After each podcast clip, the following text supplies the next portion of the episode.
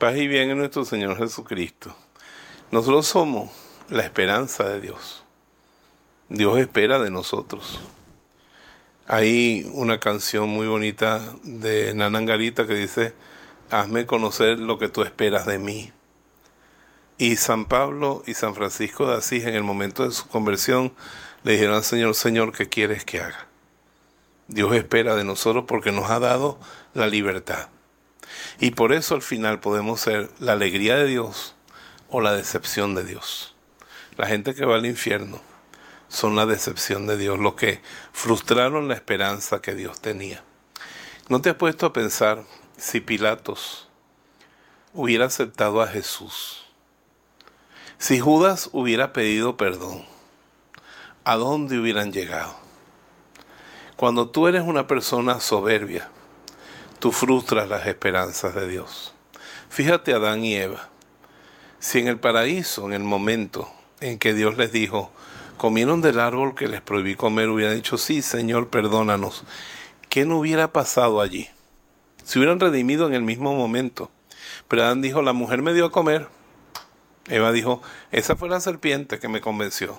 No reconocieron. Saúl hubiera pedido a Dios perdón, Dios lo hubiera perdonado, pero dijo, no fueron los soldados que se reservaron unas cosas desobedeciendo a Dios. Pero cuando el hombre es como el rey David, que después de cometer un gran pecado se humilló y dijo, Señor, pequé, ten misericordia de mí. Dios lo perdonó y lo llegó a ser el rey de Israel y el antecesor de nuestro Señor Jesucristo. Entonces un gran secreto para que resultemos ser un éxito para Dios es que seamos humildes y si algún día caemos, pidamos perdón y dejemos que Él nos levante. Porque la esperanza de Dios de nosotros depende que sea realizada o frustrada. El infierno es la decepción, la ruptura, la desgracia de esa esperanza divina.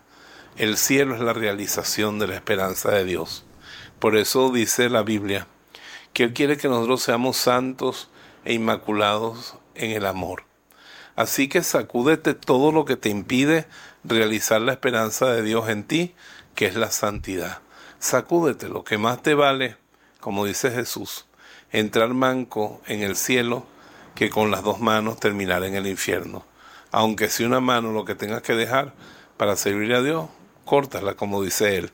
No digo yo ahora que se vaya a cortar la mano con un machete, sino que por muy valioso que sea algo, que pueda frustrar la esperanza de Dios en mí, yo le digo no, porque yo quiero que se cumplan los sueños de Dios en mí, porque yo soy su esperanza y todo eso depende de mi libertad, que yo la muevo como quiero y yo la quiero mover en su servicio. Te bendigo en el nombre del Padre, del Hijo y del Espíritu Santo. Amén. Si este mensaje ha bendecido tu vida, suscríbete a nuestro canal, haz clic en el botón me gusta y activa las notificaciones. La voz de Jesús. Queremos que la sangre de Cristo no se derrame en vano.